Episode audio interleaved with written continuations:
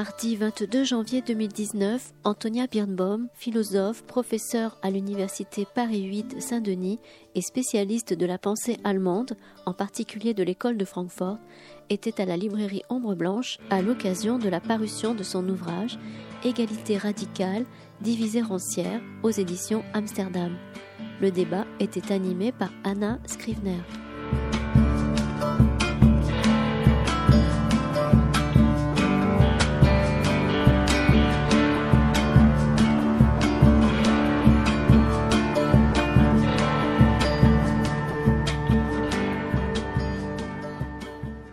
Bonsoir, nous sommes ravis de retrouver Antonia Birnbaum dans la librairie Ombre Blanche. on en parlait tout à l'heure, vous étiez venu il y a huit ans maintenant, hein, autour de Walter Benjamin. Donc euh, merci d'avoir accepté notre invitation. Et j'en parlais aussi euh, sur l'édition de ce livre Égalité radicale, divisée rancière aux éditions Amsterdam, qui est une superbe édition. Et je voulais aussi remercier particulièrement Anna Scriviner, qui est prof de philosophie aux Beaux-Arts de Toulouse et qui va donc accompagner Antonia pendant ce débat. Merci à toutes les deux. Merci, merci beaucoup à vous. Euh, merci à la librairie Ombre Blanche, euh, aux éditions Amsterdam qui ont rendu possible cette euh, rencontre avec Antonia Birnbaum autour du livre Égalité radicale. Et merci à vous d'être venus nous écouter ce soir. J'aimerais faire deux remarques préliminaires, remarques techniques. la première, c'est que avec Antonia Birnbaum, nous nous connaissons depuis très longtemps. Et par conséquent, nous nous tutoyons depuis longtemps.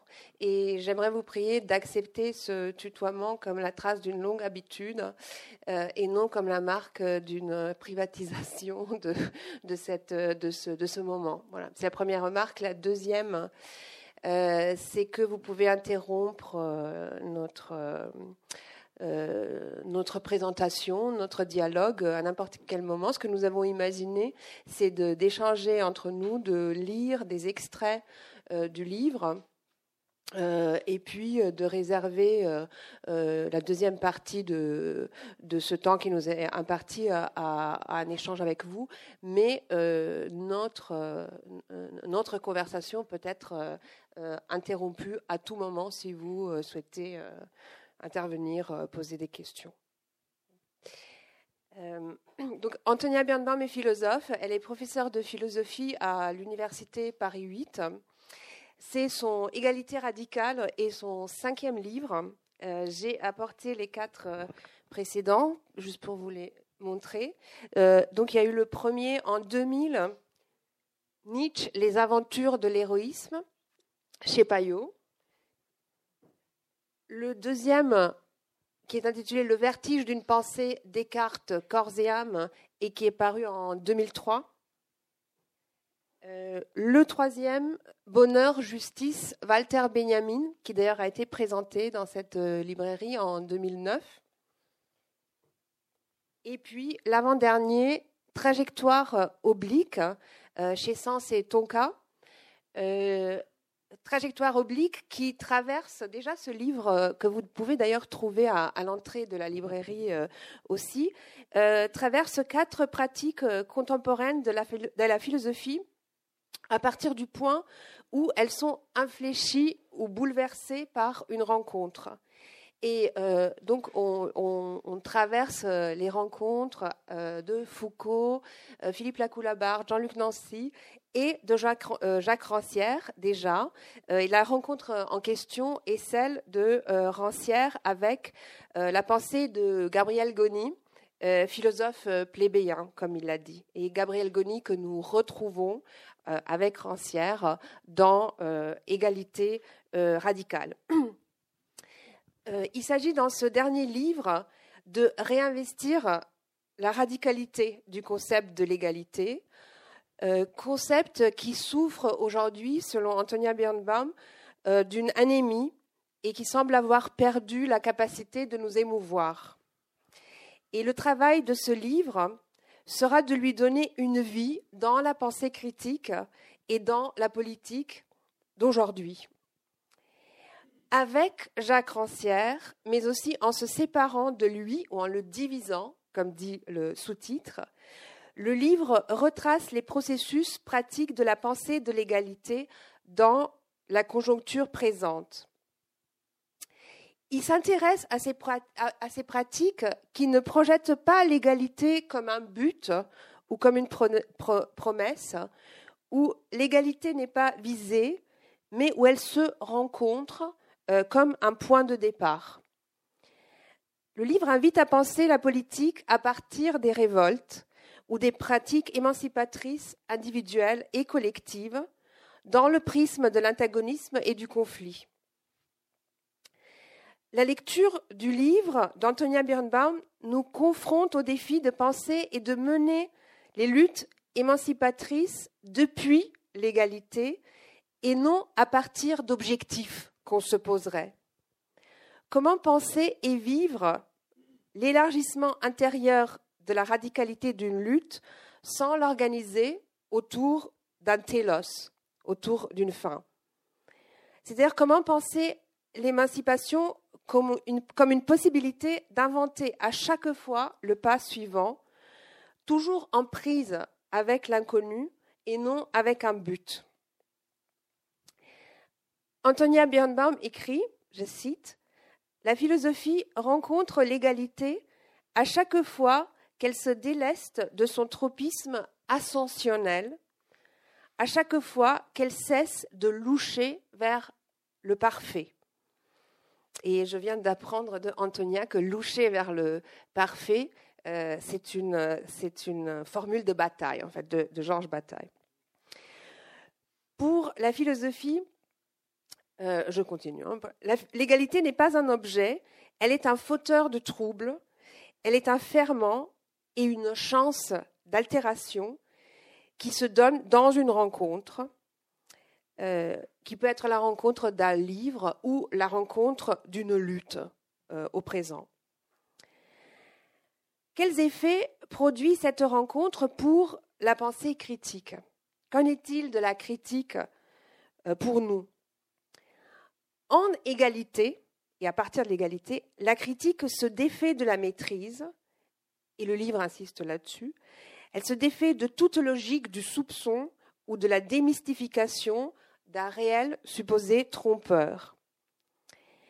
Ainsi allégée, elle trouve son véritable ressort en, je cite, la confiance dans la capacité qu'a la pensée de saisir n'importe quel corps, de désidentifier tout un chacun de son assignation sociale.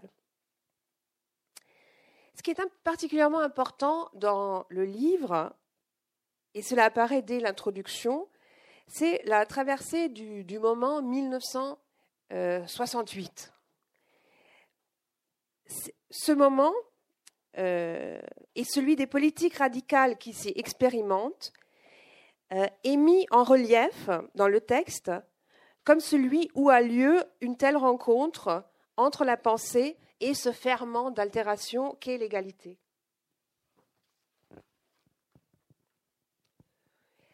Antonia Birnbaum écrit, je cite encore, Ce qui m'importe dans l'égalité se trouve noué à la séquence de l'anti-autoritarisme issue de 1968 et aux tentatives afférentes d'organiser la politique horizontalement, hors de toute reproduction d'hierarchie sociale qu'elle prétend abolir. Sa radicalité implique la dissolution des divisions entre le manuel et l'intellectuel. Elle appelle des pratiques indociles du savoir, nommant et combattant l'ennemi depuis un point de vue autre que celui de la domination qu'il exerce. Elle montre ensuite comment l'égalité se mêle dans cette séquence à des concepts assurés, euh, à des concepts bétonnés, on peut dire, tels la lutte des classes, le prolétariat, l'antagonisme révolutionnaire ou le parti. Et sans disposer de la même assurance discursive, l'égalité trouble ces concepts et agit justement euh, en, se frottant à eux comme se fermant de leur altération. Un décentrement des politiques prolétariennes est un jeu qui défait l'assimilation de tout sujet, politique à celui euh, de la classe. Et dans la pensée, dans la philosophie, euh, s'opèrent de multiples divisions, de multiples euh, altérations qui mettent la philosophie hors d'elle-même. Marx, d'abord, se divise entre le Marx du savoir de la révolte, qui est le savoir de ceux qui détraquent l'idéologie, euh, ce Marx-là se sépare du Marx de la science, euh, qui se languit de l'efficacité du capital qu'elle étudie. L'inconscient se divise euh, entre le schéma oedipien structurel et les machines désirantes. L'archéologie et la généalogie, avec Foucault, se tournent vers les pratiques censées être dépourvues de la pensée. Euh, une pensée qui s'effectue à même les matériaux se soustrait ainsi à la tradition philosophique.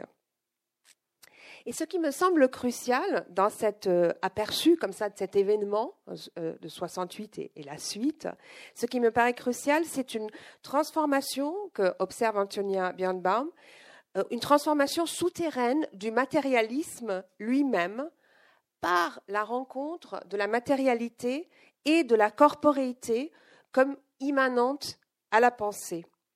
Je lis encore un passage du livre. L'immanence matérialiste n'est plus redevable d'une condition d'existence qui détermine une conscience s'illusionnant sur son autonomie. Bien plutôt, c'est l'immanence irréductible à la pensée de la matérialité, de la corporéité, qui met ce qui est censé lui être propre, la rationalité se présupposant, hors d'elle-même, et remet son dehors conceptuel au-dedans de toutes les confrontations matérielles communes. Ce bouleversement qui fait sortir le matérialisme hors des gonds du, marxisme classique, se développe à partir d'un réagencement des rapports entre le pensable et la vie. La vie ne s'inscrit pas ici dans la perspective d'un projet, dans ce bouleversement. Elle n'est pas faite d'une visée, comme dans l'existentialisme, mais avec une matérialité autre qui habite et qui contraint le corps, l'on commence à compter avec l'impensable, dont toute vie procède, et avec ce que Rancière a appelé la vie en arrière d'elle-même, ou encore la vie trop vivante. Et c'est le point de départ euh, où, euh, euh, à partir du, où la pensée d'Antonia Birnbaum rencontre celle de Rancière, en tout cas dans, dans la trajectoire du livre. La vie en arrière d'elle-même, écrit Antonia Birnbaum, fait de toute pensée le devenir de quelque chose qui ne pense pas. Elle branche la pensée sur ce qui, de toute pensée, est en deçà d'elle-même, dans les corps, dans les gestes, les choses. Elle joint la rationalité à ses ratages, plutôt que de la clôturer dans sa ressaisie réflexive. Ça dysfonctionne. C'est le point, ce qu'on peut apprendre de, ce livre, que ce qui importe, c'est que ça dysfonctionne partout. Le ratage est constitutif de la subjectivité et c'est en des ratages que la pensée et les politiques de l'égalité trouvent leurs ressources. Et ce point d'appui, donc la vie en arrière d'elle-même, euh, dans la pensée de Rancière, mobilise aussi la logique du cas. Euh, qui est extrêmement féconde dans la pensée de Rancière et dans le livre Égalité radicale, euh, puisque c'est à travers le cas que se déploie euh, ce que euh, Antonia Birnbaum appelle un matérialisme du tact. Je vais lire encore un extrait de, de l'introduction. L'attention pour l'expérience singulière, les conjonctures, pour ceux qui n'entrent pas dans les questions générales de la philosophie, fait de l'immanence matérielle une logique du cas. Ces cas ne sont pas illustratifs d'une pensée plus vaste. Ils sont eux-mêmes cette pensée. Un cas est d'abord ce qui force à penser contre une théorie établie. À ce titre, il commence par être un élément perturbateur dans un fonctionnement déjà opérant. Pour construire un cas à même ce détraquement, il ne suffit pas de signaler les points non homogènes à une théorie. Il faut construire sa consistance hétérogène, en produire les, coordonnées problématiques. Où l'on découvre un matérialisme du tact. L'effort de déchiffrer un matériau passe par des proximités désordonnées du langage, de la raison, des faits, quitte à couper de manière imprévue dans les enchaînements discursifs, dans les positivités de l'empirie, quitte à inclure les surrationalités littéraires dans les modalités de la raison. La tension, le tact qui y répondent, proviennent de ce qu'il s'agit tout à la fois d'éviter la perte de contact avec le réel et d'illuminer la vérité à même l'irrégularité du cas. Il n'y va pas tant d'une doctrine, d'une méthode, mais d'un usage philosophique de ce tact, indispensable à toute pratique critique délestée de sa maîtrise. Tout au long de sa trajectoire euh, philosophique, Antonia Birnbaum affirme la puissance de désidentification des pratiques de la pensée et de la politique, à même les désordres, les trouées et les ratages introduits par la dimension de l'hétérogène, qui est leur contrainte et leurs ressources communes, donc de la pensée et de la politique. Tous ces livres, que j'ai montrés tout à l'heure, euh, sont parcourus de ce trait de l'égalité, de ce trait que dessine l'égalité, et dont le tracé ouvre à une nécessité de se ressaisir des pratiques et des luttes émancipatoires et de remettre en jeu une pensée du conflit et une pensée du courage. Le courage, ça me paraît un des points, avec l'égalité, un des points importants dans l'ensemble du travail d'Antonia Birnbaum. Le courage en question n'est pas celui de qui n'a pas peur. Une telle figure du courage serait celle du maître et de la domination. Non, il y va plutôt du courage de celui qui a peur, mais qui ne cède pas à sa peur. Il implique une relation singulière au risque, et singulièrement au risque de la solitude et au non-savoir. Le courage ne relève pas d'une vertu individuelle, mais d'une relation au monde. Et pour faire apparaître cette constellation que forment dans ses écrits le conflit, l'égalité, le combat émancipatoire, l'hétérogène et le courage, euh, j'aimerais lire un passage euh, qui se trouve exactement au milieu du livre, dans une partie intitulée Nous femmes. Et c'est mon passage favori peut-être du livre. Ici, la politique égalitaire est abordée à la lumière d'un cas précisément. Et le cas, c'est celui du combat des femmes dans la guerre d'indépendance algérienne entre 1954 et 1962. Alors, Antonia Birnbaum écrit à propos de ces femmes algériennes dans le maquis. Loin que la politique égalitaire implique une neutralité de l'universel, voire un devenir homme des femmes, elle défait enfin la distribution homme-guerre versus femme-mariage. S'enclenche un devenir femme du combat émancipatoire, pour paraphraser Deleuze. La mobilité des pratiques distribue le courage au travers de toutes les opérations. Prendre les armes et se battre, cacher, prévoir, soigner, fuir, se camoufler, et distribue toutes ces opérations parmi ceux qui font cause commune sans qu'aucune ne se fixe en tel ou tel, tel homme, telle femme.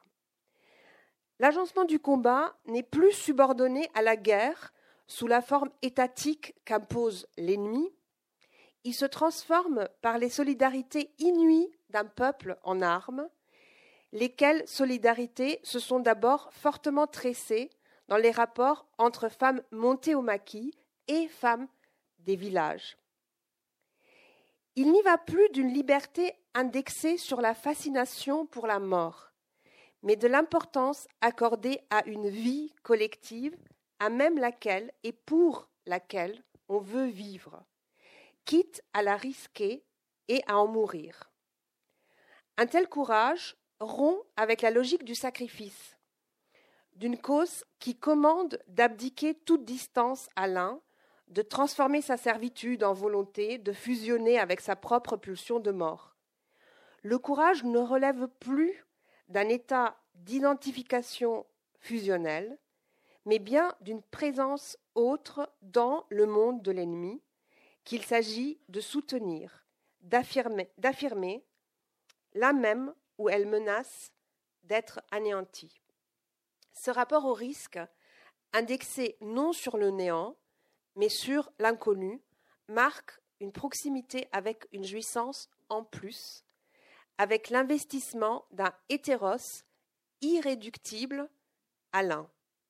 Bon, alors je, de toute façon, je pense qu'on aura l'occasion de revenir sur euh, euh, la question, enfin, qui, est une sorte de hiatus dans le livre et qui est un morceau qui, m'a énormément importé euh, sur la question de l'émancipation des femmes ou sur simplement le fait que si on parle d'égalité, euh, bah, une des premières questions qui peut se poser à nous quand même est la question de l'égalité des hommes et des femmes, me semble-t-il, euh, question à laquelle, il faut bien le dire, Rancière a accordé très très peu d'attention.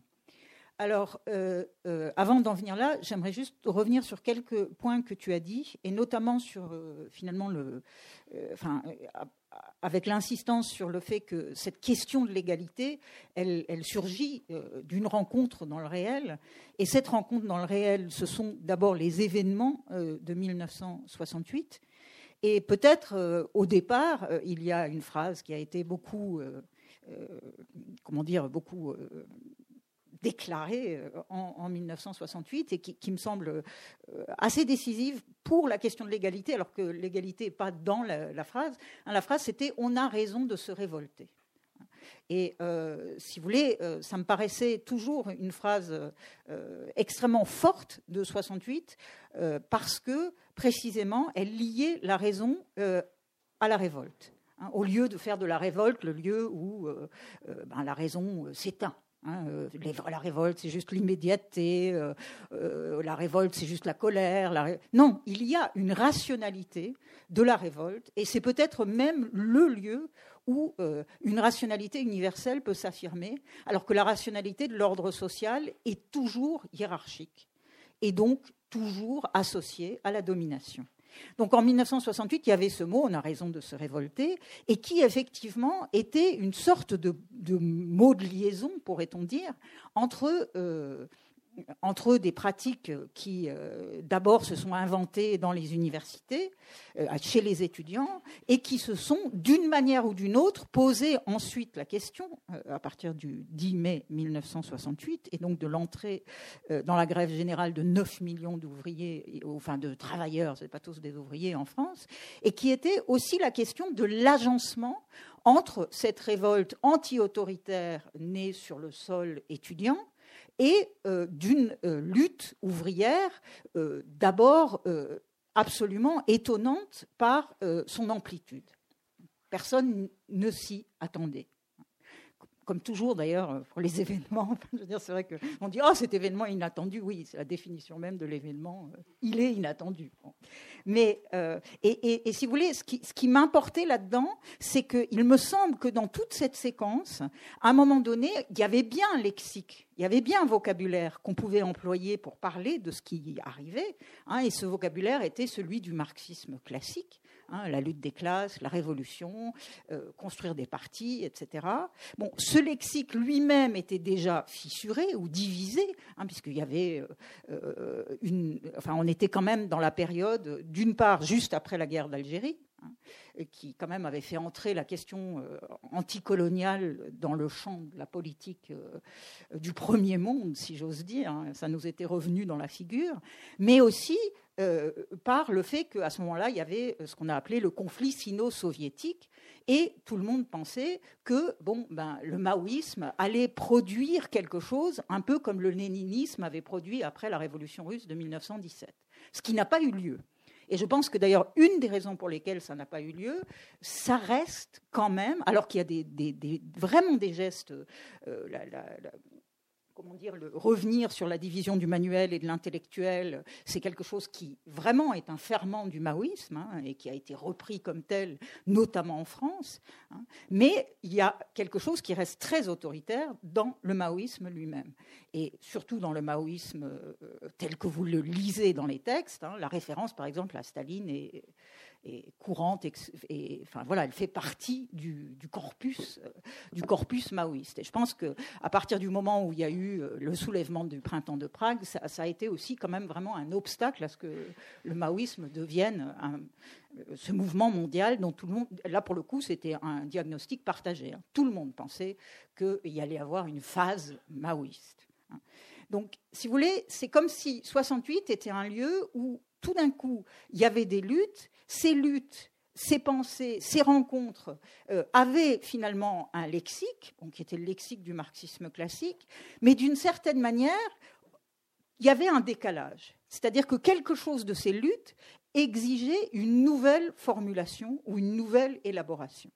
Et ces nouvelles formulations, ben, elles allaient aussi diviser le marxisme, elles n'allaient pas forcément euh, éliminer le marxisme, mais en fait, elle mettait quand même aussi en question un des points qui avait vraiment organisé le marxisme, c'était le fait qu'il euh, se donnait euh, la lutte des classes ou la lutte révolutionnaire ou la prise de pouvoir comme un point central et cohérent. Et tout d'un coup, cette cohérence s'est trouvée comme fissurée. Et dans les, j'ai envie de dire, dans les failles de cette cohérence, tout d'un coup, tout le monde cherchait, mais comment formuler ce qui nous arrive, comment trouver les langages pour ce que nous essayons de, vivre ou ce que nous expérimentons. Et c'est là qu'on s'est retourné, enfin retourné, qu'il y a une, aussi une jonction avec, et très particulièrement en France, je pense, avec euh, euh, ce qu'on a appelé, euh, bon, le, à la fois le, enfin, tous les les gens que tu as cités, euh, voilà, euh, une, reprise de, la psychanalyse par Lacan, euh, le structuralisme, l'archéologie foucaldienne, les rapports entre pouvoir et savoir, enfin, tout un tas de, matériaux qui avaient déjà été travaillés et de, comment dire, de concepts qui avaient déjà, en quelque sorte, ouvert un espace nouveau, se sont trouvés aux prises avec cette expérimentation de 1968. Et je pense que c'est là que la question de l'égalité est euh, apparue comme une question qui pouvait être différente et différente de deux. après tout, on dispose aussi de concepts d'égalité tout à fait on va dire, assurés, eux aussi. Hein. Soit on a le concept d'égalité citoyenne, au sens classique, hérité de la Révolution française, soit on a le concept d'égalité tel qu'un certain marxisme l'a mis en place, en disant que, bon, ben voilà, euh, il y a l'égalité formelle citoyenne qui, en fait, est une égalité bourgeoise et qui, de fait, euh, n'est qu'une, euh, même si c'est une illusion réelle, car pour Marx, les illusions ont toute leur force, mais quand même est une illusion réelle euh, parce que justement elle est que formelle et elle n'est pas matérielle. Donc opposition entre égalité formelle et égalité matérielle, euh, voilà, dans le champ marxien, et égalité euh, citoyenne dans l'espace de la pensée issue de la Révolution française. Et là, tout d'un coup, il s'est joué quelque chose d'autre, et je pense que c'est là que, que Rancière est vraiment intéressant, enfin qu'il est vraiment qu'il a vraiment saisi ou qui s'est emparé de cette chose-là, qui était que, en fait, l'égalité devait être notre point de départ. Il ne devait pas être notre point d'arrivée, hein, et il ne devait pas davantage être soit formel, soit matériel, etc., mais que la raison de se révolter part d'une déconnexion avec les pratiques de la domination. Et la déconnexion avec la pratique de la domination, c'est de partir réellement déjà de l'égalité. Et c'est exactement, me semble-t-il, ce qu'essayait l'anti-autoritarisme de, euh, qui, qui, voilà, qui, qui, était l'effervescence, si on veut, de, de 1968, mais qui disposait pas forcément du langage pour se dire. Et le deuxième point, qui, me paraît aussi assez étrange, quand je disais c'est un ferment et puis il y avait tous ces concepts assurés, c'est qu'il y avait là une espèce d'ouverture. Alors, on peut peut-être en discuter euh, s'il y a parmi vous des, des spécialistes de 1968, il doit y en avoir, vu le nombre de commémorations qu'il y a eu l'année dernière. Je pense que tout le monde en a assez de commémorations de 1968. Mais euh, si vous voulez, euh, alors il y a différents courants, mais je pense qu'il y avait euh, quelque chose de très intéressant dans cette comment dire, fusion qui a eu après 68. Et ça aussi, c'est intéressant. C'est-à-dire qu'au début, du côté étudiant, 68 a été mené par le mouvement du 22 mars qui après un peu, a été associé à la figure de Cohn-Bendit, mais qui a surtout eu lieu dans une université de banlieue qui s'appelle Nanterre. Et euh, si vous voulez, les, les, dont, dont étaient Rancière, et Badiou, et Milner, et euh, Macheret, et Balibar, mais tous ces gens considéraient que ce mouvement étudiant est un mouvement petit bourgeois. Donc ils n'ont pas participé à 68 aujourd'hui, on les présente tous comme les penseurs de 68, mais ils n'ont réellement pas, participé à 68. Et même les maoïstes, les premiers maoïstes qui étaient sortis, Robert Linhart, qui était sorti aussi de la rue d'Ulm, de, chez Althusser, eh bien, eux, euh, le 9 euh, le 9 mai, c'est quand même assez comique. Donc il y a une grande réunion à la mutualité euh, qui, est, qui devait d'abord être une réunion euh, des trotskistes, mais comme il y avait eu quelques provocations de la police, ils ont ouvert ça à tout le monde. Et tout le monde a dit nous devons demain faire une grande manifestation. Et sauf parce que je ne vais pas vous embêter avec tous les sigles des partis, mais sauf les maoïstes de l'UCML, l'Union communiste marxiste-léniniste de la jeunesse, qui était à l'époque dirigée par euh, Robert Linhart et Benny Lévy. Et eux, ils disent non, non, il faut d'abord qu'on fasse la jonction avec les travailleurs. Donc vous voyez, la cohérence du schéma est plus forte que le, le, réel de la situation à partir duquel on va improviser. Résultat, bon, en plus, les autres, évidemment, leur disent, enfin, vous êtes bien rigolo, mais qu'est-ce que ça veut dire? Hein, se mettre au contact avec les travailleurs, à partir du moment où on ne va pas se mettre au contact avec la CGT qui refuse le mouvement, avec le PCF qui nous condamne comme petits bourgeois. c'est quoi votre contact là avec les travailleurs? D'accord, vous êtes dans trois usines, vous êtes établis, mais enfin, c'est quand même pas de ça qu'il s'agit. Donc, eux, ils disent non, non, non, nous, on ne fait pas la manifestation, etc. Donc, les étudiants font la manifestation du 10 mai. Résultat, la manifestation déclenche la grève générale euh, des travailleurs. Donc on, voit bien qu'il y, a tout le temps des espèces d'ajustements, de retard, d'avance, hein, euh, de, moments où on, ben voilà, on est aux prises des choses, on ne sait pas comment ça se passe. Et c'est après coup, on a tendance parfois à l'oublier, c'est après coup que ce mouvement, euh, voilà, que après, bon voilà, il y a la grève générale, il y, a, tout un tas de choses qui se passent. Et par exemple, les, les mouvements maoïstes qu'on identifie nous, qu'on connaît ou qui sont les plus forts, sont nés après 68. Ils sont nés euh, au mois de septembre, notamment la gauche prolétarienne, et la gauche prolétarienne devait être justement la fusion de la révolte anti-autoritaire et de, euh, la lutte révolutionnaire. Hein. Donc ça devait être la fusion des deux. Et finalement, il me semble qu'un des noms de cette fusion, ou un des noms possibles de cette fusion, c'était l'égalité.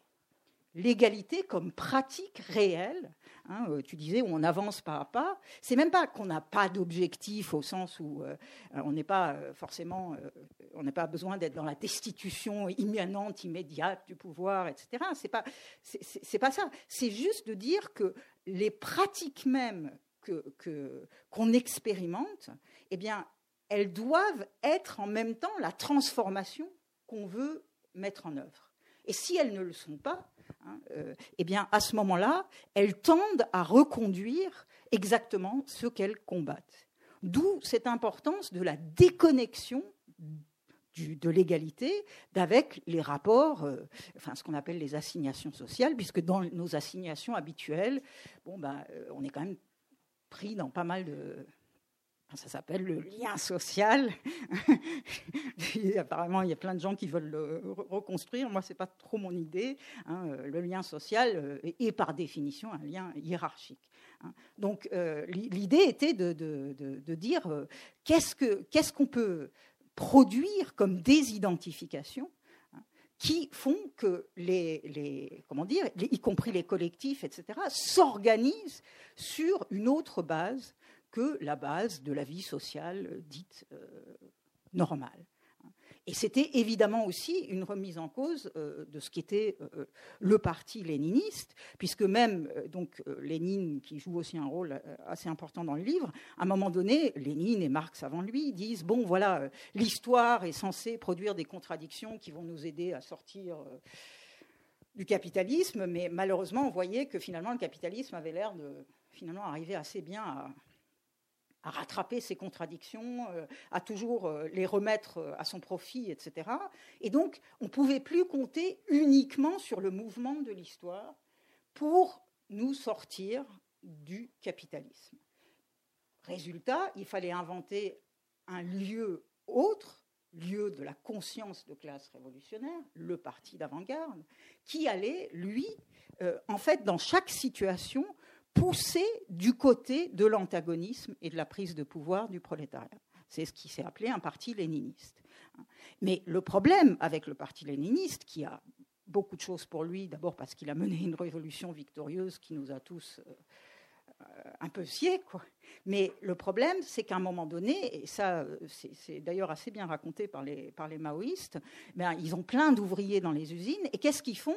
Au lieu de que les gens soient là et qui ils les sortent et ils les mettent dans la bureaucratie du parti. Ça, Robert Linhart le raconte très bien dans Lénine, les paysans étaient l'or, un très beau livre hein, que je, vous recommande. Et, donc, il y a quelque chose du, Alors, bien sûr, il y a une situation, il y a la guerre civile, il y a, beaucoup de choses qui font que euh, ça produit cette hypertrophie autoritaire du parti, mais il y a quand même quelque chose dans le concept même de parti qui régénère la question de l'autorité. Et dernier point, peut-être après on, repart dans le... Dire qu'il y a l'égalité, quel rapport ça peut avoir avec cette histoire d'inconnu ou avec cette histoire de non-maîtrise, bah, c'est quand même dire qu'on se trouve dans des espaces euh, où on ne sait pas où on va. Et c'est aussi ça par rapport à la rationalité. C'est-à-dire que habituellement, en philosophie, une rationalité est censée se présupposer elle-même, au moins quand on pense, enfin, la pensée, de, la pensée classique ou moderne du sujet, bah, le sujet se sait lui-même, revient sur lui-même dans un retour réflexif. Et quand je, tu lisais tout à l'heure, et je disais de, joindre la rationalité à ces ratages, bah, évidemment, ça fait aussi signe euh, vers un endroit où le fait que la, rationalité, justement, ne se maîtrise pas elle-même, un endroit où ça fait irruption, si vous voulez, de manière quand même assez patente, euh, c'est dans la découverte de l'inconscient. Donc, euh, en fait, une fois que la conscience apparaît comme étant branchée sur une part d'elle-même qu'elle ne sait pas, eh bien, il faut faire avec ça. Et qu'est-ce qu'on va faire avec ça? Euh, Le livre se compose de cinq chapitres euh, qui sont en fait qui forment trois blocs. Et ces blocs sont séparés de hiatus. Il y a donc deux hiatus euh, qui séparent les blocs où il y a chaque fois deux chapitres, enfin une fois un chapitre. Euh, donc c'est une composition en fragments euh, qui peuvent exister et être lus à part les uns des autres. Et il n'y a pas une cohérence d'ensemble qui surplombe euh, ces blocs. Et pourtant, chacun d'eux, porté au bout de lui-même, touche, coupe et recoupe les autres. Et de même, dans la série de cas et de situations particulières qui sont rencontrées, aucun cadre préétabli, aucun dispositif a priori ne guide euh, l'analyse. Mais cela n'empêche pas qu'il y ait un parcours et euh, une, trajectoire. Et euh, nous avons commencé ce soir notre trajectoire dans ce livre avec justement un hiatus. Et c'était le hiatus numéro 2 qui est intitulé, intitulé Nous, femmes. Et je propose d'y revenir un instant. Euh, parce qu'ici, euh, le texte s'ouvre à la singularité du combat des femmes dans la guerre pour l'indépendance de l'Algérie. Que se passe-t-il quand les femmes algériennes entrent dans le maquis et prennent part à la lutte? Et à travers une lecture des écrits euh, de Jamila Amran et de Franz Fanon, une mise en acte puissante de cette logique du cas donne à penser à nouveau frais les articulations et les disjonctions entre l'égalité et l'universel. C'est le, point euh, important de ce, hiatus, égalité et universel. Euh, et ce, ce, moment est aussi une sortie hors rancière, euh, par des chemins que sa pensée permet d'envisager, mais qu'elle n'emprunte pas. Et ce sont les chemins de l'émancipation des femmes. La question qui est posée ici est aussi celle de la différence entre l'égalité de tous et l'égalité entre.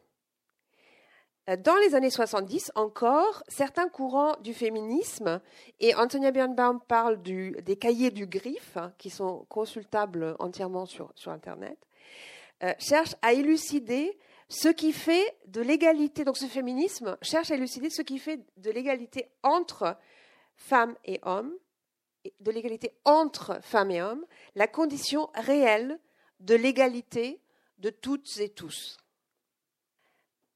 Or, l'on ne trouve chez Rancière aucun développement de ce que la politisation des rapports entre hommes et femmes change à l'égalité. En revanche, il se dégage dans sa pensée un champ où la question de ce que nous, femmes, voulons n'est plus subordonnée à la logique de classe ni à celle de représentation politique. En mettant l'accent sur la désidentification dont procède la politique, encore une fois, euh, Rancière rend pensable, je cite, la démultiplication des noms de l'universel et avec elle euh, l'émergence de la question de l'émancipation féminine. Qu'est-ce que c'est que cette démultiplication des noms de l'universel? L'on peut faire émerger à partir de Rancière une série de noms de l'universel. Et les deux les plus connus de ces noms sont prolétaire et citoyen. Et Antonia Birnbaum ajoute à cette série un troisième terme, le nom femme. Donc il est possible de dire, de se dire aussi, nous prolétaires, nous citoyens, mais aussi nous femmes. Il le dit aussi. La clé de ce qui fait l'universel de cette série de noms est la désidentification. Et comment, donc comment elle opère dans les noms euh, prolétaires?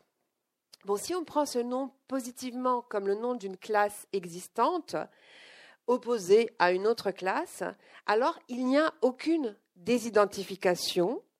Euh, l'on se retrouve avec une identité, euh, celle de l'ouvrier. Or, prolétaire c'est aussi le nom de la classe de ceux qui n'appartiennent à aucune classe, ou, comme, écrit, comme l'écrit Marx, la classe qui est la destruction de toutes les classes. Et c'est à partir de là que le prolétaire, considéré ainsi, que le prolétaire devient intelligible comme le nom d'un processus de désidentification politique. Un nom de naître rien, au, nom, pardon, au nom de n'être rien d'identique à soi, le prolétaire et le prolétariat identifient le tout de la communauté à lui-même. Et pour ce qui est du concept du citoyen, chez Rancière, Rancière se sépare décidément de Marx en ce qu'il refuse d'identifier la citoyenneté à la forme bourgeoise de l'appartenance à une nation ou à un État. Euh, Antonia Birnbaum écrit que Rancière, je cite, nomme citoyen quiconque se réclame de la chose commune au sein de n'importe quel lieu, y compris ceux que l'on organise habituellement selon une logique privée. Fin de citation. Et donc l'enjeu pour l'universel de ce nom citoyen tient à sa capacité d'ouvrir toute clôture de la chose commune et de produire les connexions hétérogènes des mondes séparés. Donc, citoyen est alors le nom de l'universel d'une opération topologique de décloisonnement des mondes dans une euh, référence euh, au commun. J'ajoute juste que pour, pour Antonia Birnbaum, ce concept du citoyen n'est plus aujourd'hui un véhicule plausible pour éclairer ce qui, dans la politique, touche au conflit des mondes. On va peut-être y revenir. Mais en tout cas, c'est ainsi que chez Rancière, cela opère comme un nom du, euh, de l'universel. Alors, que vient faire dans cette série le troisième nom, Nous femmes euh, Nous touchons ici à un point important parce que le, livre d'Antonia Birnbaum, euh, il divise, mais aussi étend et dilate la pensée ranciérienne de l'égalité dans une confrontation avec Jacques Lacan. Je vais lire un petit passage. Ici, et c'est dans Nous femmes, hein, c'est dans, dans ce hiatus. Ici, je prends appui chez Lacan, étant donné que le philosophe et le psychanalyste, donc Rancière et Lacan, partent d'une prémisse commune. L'identité ne fonctionne jamais.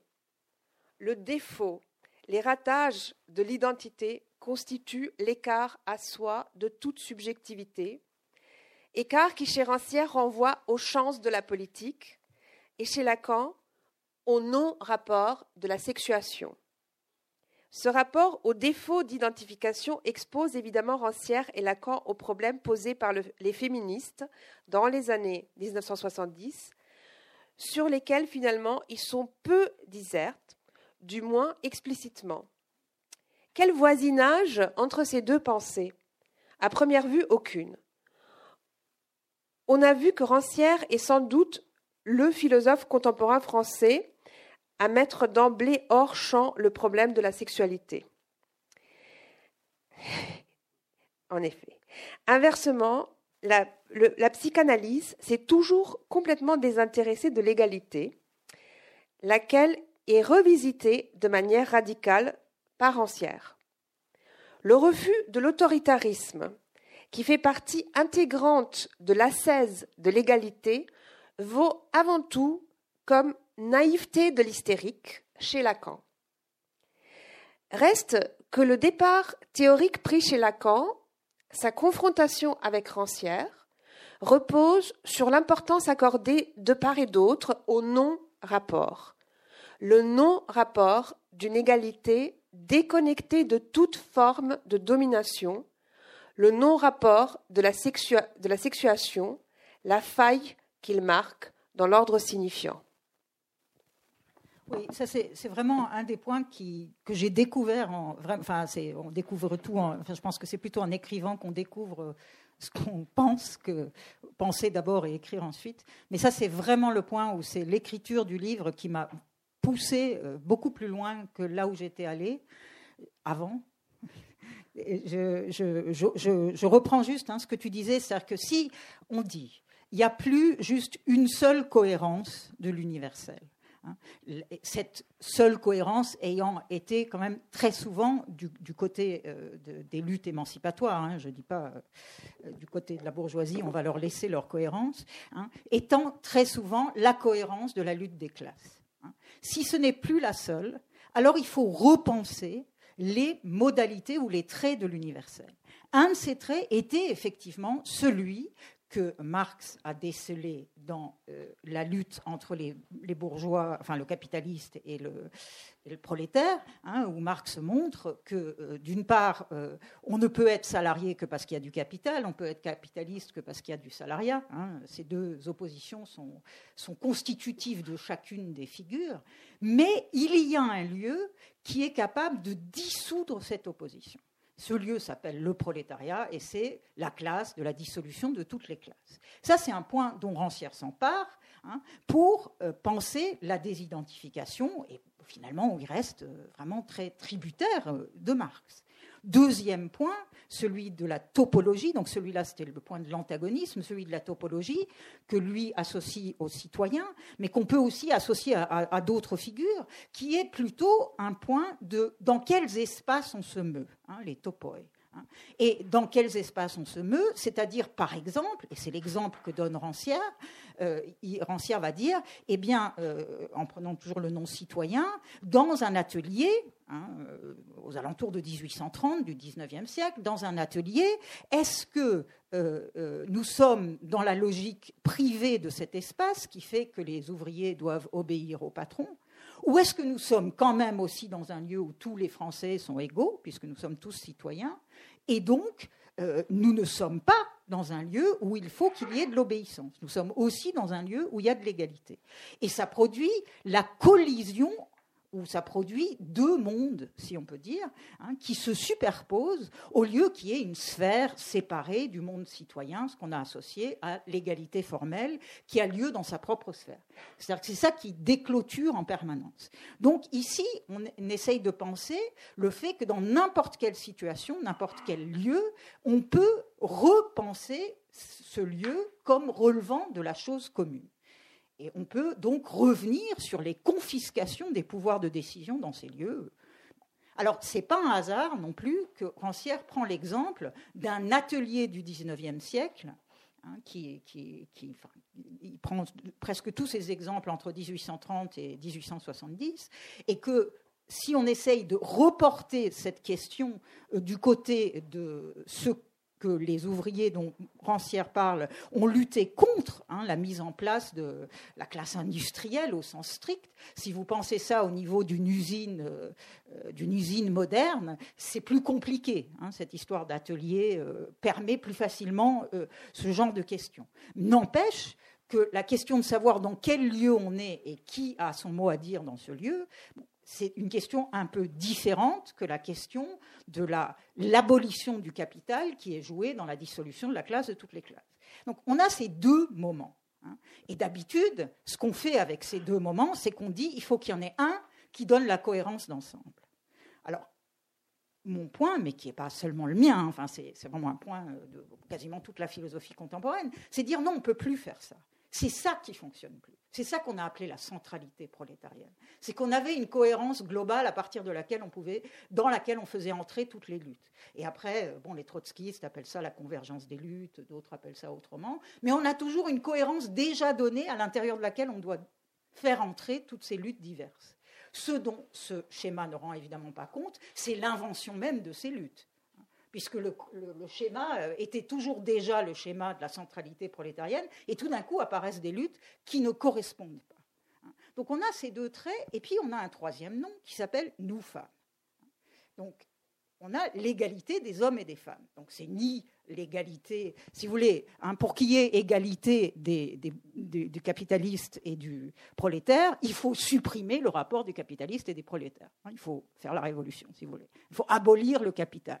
Hein. Dans la collision des mondes, on dit, on, est dans, dans des rapports inégaux, mais on va les traiter comme nous faisons tort. Mais dans le rapport des hommes et des femmes, la chose se complique à moins que vous pensiez, et d'ailleurs il y a des gens qui défendent hein, cette position, que euh, si on pouvait euh, abolir la domination, on abolirait aussi la différence entre les hommes et les femmes. moi, je ne suis pas absolument convaincue euh, de vouloir vivre dans un monde où on abolit la différence entre les hommes et les femmes. Hein. Donc l'égalité des hommes et des femmes, elle pose un problème supplémentaire que Rancière n'a pas vu, et que quand même la psychanalyse a, mis en lumière, qui est que vous êtes toujours d'un côté ou de l'autre de ce rapport. Vous n'êtes pas à la fois du côté de l'homme et du côté de la femme. Alors, je sais que dans la théorie du genre, maintenant, on peut être transgenre, on peut être tout, ce qu'on veut, hein, mais je ne crois pas que Lacan soit obsédé par le deux. Je crois que ce n'est pas ça. Le, problème, c'est que, si vous voulez, on dit toujours, euh, classiquement en dialectique, on dit l'un se divise en deux.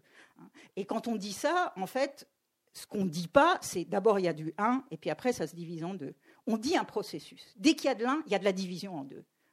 Et ce que dit Lacan, que je trouve quand même absolument génial, c'est qu'il dit l'impossibilité de l'un, c'est-à-dire le fait qu'il n'y a pas d'unité de compte qui, puisse tenir compte de la différence sexuelle, hein, eh bien, se divise en deux. Et on a toujours un 2 sans un. Hein, ça s'appelle le malaise du 2 sans un. Hein, Freud appelle le malaise dans la civilisation et, Lacan euh, reprend et dit voilà le malaise du 2 sans un. Et ce, malaise du 2 sans un, finalement, pose le problème suivant à l'égalité c'est que d'une part, Lacan dit bien aussi, il faut qu'il y ait un compte où chacun compte pour un. Hein, donc on est tous des êtres euh, qui symbolisons, nous parlons, nous, avons des signifiants, etc. Et voilà, nous avons euh, tous le langage et voilà, nous sommes tous égaux avec ce langage. Mais il y a quelque chose en plus. Et ce quelque chose en plus, c'est que, eh bien, nous ne pouvons jamais rejoindre l'autre côté du rapport. Donc, quand nous disons les hommes et les femmes sont tous égaux, qu'est-ce que ça veut dire par rapport au fait qu'il y a une égalité entre les hommes et les femmes? C'est-à-dire qu'il y a une différence intérieure à l'égalité, une différence immanente à l'égalité qu'on ne peut pas supprimer, mais qui pose le problème de savoir c'est quoi l'unité du compte. C'est quoi l'unité du compte de l'égalité? Si c'est un pour un pour un pour un, ben ça ne tient pas compte du fait qu'il y a des hommes et des femmes. Et si ça tient compte du fait qu'il y a des hommes et des femmes, alors comment ça peut aussi être le 1 plus 1 plus 1 plus 1 Alors, Lacan euh, essaye de formuler ça par une expression qu'il appelle le pas-tout. Alors, il dit qu'il y a quelque chose qui se soustrait, il dit les hommes et les femmes euh, sont tous égaux, ça quand même, c'est des êtres qui, qui symboliques, hein, qui, qui, parlent, donc ils sont tous égaux. Hein. Tous sont égaux. Et en même temps, il y a quelque chose de la différence qui se soustrait à ce tous égaux. Donc à la fois, il dit nous parlons tous comme des êtres égaux, et à la fois, il y a quelque chose dans cette parole dont cette parole n'est pas capable de tenir compte. C'est ce qu'il appelle le pas tout, qui s'accepte du tout. Hein. Vous avez le tout. Alors, c'est dommage, le réflexe du prof, il faudrait avoir. Donc, euh, chez, Lacan, vous avez un tout, hein, qui est la totalité, et puis vous avez à côté ce tout, il l'associe au pour tous. Hein. Pour lui, ça, ça fait pas de problème, ça, ça fait un problème pour Rancière, heureusement d'ailleurs. Donc, tout, c'est comme pour tous. Nous sommes tous égaux, et ça, ça produit la totalité. Ça, c'est ce que Rancière va montrer ne fonctionne pas Comment il le montre enfin, Il le montre très bien avec la, société grecque. Il dit, bon, dans la société grecque, tous sont égaux. Comment ça marche? Les aristocrates sont égaux par leur vertu, les oligarches sont égaux par leur richesse, et les autres sont aussi... Euh, non, en fait, c'est libre. Hein. Les, les, aristocrates sont libres par leur vertu, les oligarches sont libres par leur richesse, et les autres sont aussi libre. C'est-à-dire qu'il n'y a aucune qualité de cette liberté. Et pour que les trois soient égaux, hein, pour que tous soient libres, eh bien, il faut désidentifier la liberté de toute qualité. La vertu, la richesse, le mérite, etc. etc. Hein. Donc, en fait, il y a toujours un mécompte. Là où tous sont égaux, les gens ne sont pas identiques à leur fonction. Hein. Et là où tous sont égaux, eh bien, la totalité est ripée, si je puis me permettre un terme un peu familier. Hein, la totalité produit un mécompte. Pour tous, ça ne va pas ensemble avec tout. Alors Lacan a beaucoup bougé là-dessus, mais longtemps il a dit il y a la totalité, et puis la totalité ça pose pas de problème, on met tous là-dedans, alors que ça pose quand même un problème, tous et tout c'est pas la même chose. Et il dit mais il y a quelque chose qui s'accepte, c'est le pas tout. Et l'opération que moi j'ai essayé de faire, donc Rancière lui il va dire il y a la totalité, et puis il y a pour tous, et ça s'oppose. Là où on a une égalité pour tous, la totalité est défaite ou euh, euh, divisée, hein, puisque justement la cohérence du tout ne va pas ensemble avec l'égalité de tous. Mais l'opération que moi j'ai essayé de mettre en place ici, c'est de dire, ben en fait, là où il y a pour tous, il y a aussi du pas tout. C'est-à-dire que le patou n'est pas juste ce qui s'accepte de la totalité, c'est la différence entre le fait que nous sommes tous égaux, mais aussi qu'il y a une égalité entre les hommes et les femmes. Ce qui n'est pas la même chose que de dire nous sommes tous égaux. Qu'est-ce que c'est une égalité entre les hommes et les femmes qui serait là en même temps que l'égalité de tous les hommes et les femmes?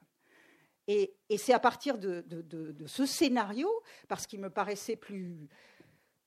Je ne sais pas comment vous dire, mais voilà, c'est un scénario qui me paraissait vraiment tenir compte de ce que finalement la lutte pour l'égalité des femmes a apporté comme problème à l'universel. C'est-à-dire comment on formule l'universel? Eh bien, tout d'un coup, la lutte pour l'égalité des femmes a posé un problème spécifique à l'universel. Comment on pensait ensemble l'égalité de tous et l'égalité entre la différence des hommes et des femmes. Le fait qu'on est toujours d'un côté ou de l'autre de ce rapport, qu'on ne peut pas le totaliser, parce qu'il n'y a même pas d'unité du compte. Hein. Ou alors on dit on compte seulement tous les hommes euh, hein, je veux dire, l'identification du genre humain à la masculinité, bon, bah c'est, ça, a été fait depuis, euh, depuis longtemps. Et donc, en fait, la lutte de l'égalité des femmes est venue pour dire, bah, ça suffit pas. Ça suffit pas. C'est pas seulement que ça suffit pas dans le réel, ça suffit même pas pour penser l'universel. Et euh, c'est vraiment intéressant de voir que, par exemple, dans les manuscrits économico philosophique de 1844 de Karl Marx.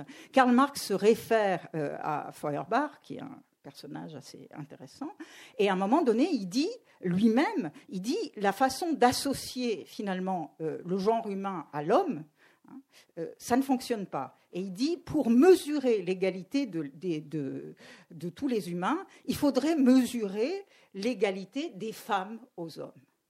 Donc ça, ça, vient quand même, voilà, au début du, enfin, ça vient euh, des manuscrits, euh, c'est 1844. Donc ça, vient quand même très très vite comme question. Mais elle a beaucoup de mal à se faire entendre.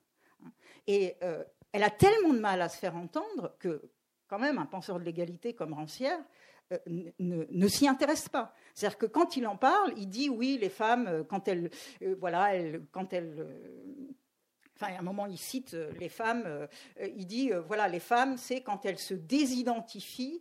donc, en fait, elles, elles quittent leur rôle complémentaire. Hein, donc, alors, en fait, voilà, les hommes et les femmes sont complémentaires. Hein. donc, ça, c'est vraiment, on nous l'a fait. et donc, en fait, quand elles deviennent égales, elles cessent d'être complémentaires. Mais le problème avec ce scénario, c'est que les hommes, qui sont quand même aussi, enfin, après tout, si on est complémentaire, il faudrait que les hommes soient complémentaires des femmes et les femmes soient complémentaires des hommes. On ne comprend pas très bien comment les femmes pourraient être complémentaires des hommes sans que les hommes soient complémentaires des femmes. Mais c'est comme ça que ça marche. Les hommes, eux, n'ont pas du tout besoin d'arrêter d'être complémentaires ou de se démasculiniser pour être, euh, pour être égaux, puisque les femmes se déféminisent, puisque la féminité, c'est la complémentarité sexuelle. Et c'est là que, si vous voulez, j'entends bien que parfois, euh, c'est aussi, euh, bon, ça dépend parce qu'il y a une petite communauté psychanalytique à, Toulouse, mais c'est vrai que ça peut paraître assez scolastique, mais c'est exactement ça que veut dire Lacan quand il dit il y a un non-rapport sexuel. C'est que l'un n'est pas complémentaire de l'autre. Et, que la faille ou le fait que nous soyons toujours d'un côté ou de l'autre, d'ailleurs il le dit très bien Lacan à un moment donné, c'est dans un discours qui ne serait pas du semblant, je crois. Il dit, euh, ben, en fait, euh, la, différence sexuelle, c'est pas que je m'identifie comme homme ou comme femme, mais c'est que pour moi, il y a des gens qui sont autres que moi. Donc, euh, il y a des hommes pour les femmes et il y a des femmes pour les hommes. donc, mon identité, entre guillemets, n'est même pas mon identité puisqu'elle est hors de moi, comme la différence qui me revient depuis l'autre. Et il donne comme exemple, donc ils sont dans un, un petit garçon, une petite fille, ils sont dans un train, et puis ils arrivent dans une gare, et puis le petit garçon dit Oh, regarde, on est arrivé à homme. Et euh, non, on est arrivé à femme, donc euh, parce qu'il voit les toilettes. Hein. et la petite fille dit pas du tout, on est arrivé à homme. donc voilà, et, c'est de dire que ça, je ne pense pas du tout qu'il faille euh, dire que ce problème va être réglé, mais que ça, ça pose, ça ouvre une brèche dans la pensée d'un universel égalitaire. Et travailler cette brèche, la pousser, ça me paraît vraiment important. Et c'est pour ça que je suis revenue sur ces, femmes algériennes, aussi parce qu'aujourd'hui en France, il y a tout un tas de débats, comme vous le savez, euh, sur, euh, sur cette question. Euh, ben, enfin bon, d'abord, ça a été la question du voile. mais, mais si vous voulez, je trouvais que dans tout ce débat, on avait d'un côté les gens qui identifiaient l'universel Enfin, non, je n'ai pas, même pas parlé de ça parce que c'est, on peut peut-être avoir la discussion. Euh, je pense que voilà, les gens. Mais si vous voulez, je, trouvais que partir, voilà, c'est plus ça, partir de ces femmes algériennes, ce que j'ai trouvé extraordinaire dans leur. Euh, donc Jamila Amran a fait aussi beaucoup d'entretiens, de, récits, c'est qu'on voyait, et puis bon, le magnifique chapitre sur le voile dans l'enceinte de la révolution algérienne de Franz Fanon, que je vous recommande, enfin, qui est un texte magnifique, et, qui est que toutes ces femmes, à un moment donné, les hommes étaient contraints de les accepter dans les luttes, parce qu'on était dans une situation d'urgence, hein, et que toutes ces femmes, à la fois, produisaient un rapport avec les hommes nouveau, qui était ni euh, au fait que, euh, si vous voulez, cette image euh, que la seule femme civilisée est occidentale, hein, qui est un imaginaire un peu triste et pauvre, hein, mais qui n'était pas non plus leur situation antérieure dans un rapport, enfin dans le rapport patriarcal qui existait avant. C'est-à-dire qu'elles inventent un lieu d'un nouveau rapport entre les hommes et les femmes à partir de l'inconnu d'une situation qui est les combats dans les maquis. Et et ça m'a énormément impressionné. Et, j'ai voulu le restituer aussi dans le livre pour dire que c'est ça qui m'importe aussi, c'est de quand on dit ah oui l'égalité, ça se déconnecte avec la domination. Bon, comme ça, ça paraît euh, pas poser trop de problèmes. Mais si vous prêtez attention, à quel point on est tous fascinés par la domination. On a tout le temps envie de dire, mais les gens sont dominés, nous sommes dominés, un tel est dominé, la domination, la domination. Et j'étais tellement étonné que ce combat quand même assez magnifique de ces femmes, qui produit lui-même déjà un bout de ce, de, ce qui nous dit, ben voilà, euh, si on arrête d'associer euh, l'émancipation des femmes à l'imaginaire occidental, on aura fait un énorme pas en avant, et elles le font. Et personne n'en parle. Personne n'en parle. Je veux dire, euh, on, parle toujours de les, coutumes, ceci, cela, euh, euh, le racisme, ceci, cela. Pourquoi on ne parle pas de ces femmes? Pourquoi on ne parle pas vraiment de ces, de ces luttes, de ces expériences incroyables? Et si vous voulez, j'ai essayé, de, je l'ai dit dans le livre, c'est un peu comme, voilà, dans les années 70, on disait il faut faire 1, 2, 3 000 Vietnam. Ben, je veux dire, on, a les généalogies qu'on se donne. Hein. Donnons-nous cette généalogie. Hein. Euh, le mouvement ouvrier s'est donné comme généalogie 1917. Pourquoi les féministes ne se donneraient pas comme généalogie la lutte des femmes dans le maquis algérien? Surtout en France, je trouve que ce serait assez opportun.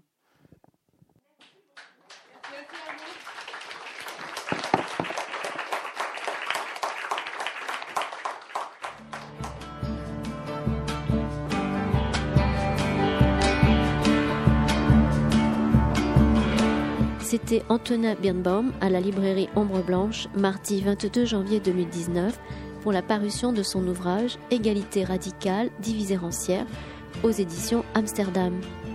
Antonia Birnbaum a également traduit Le cours d'esthétique d'Adorno, à paraître aux éditions Klingsik, et vient aussi de préfacer la nouvelle édition de Critique de la violence de Walter Benjamin chez Payot.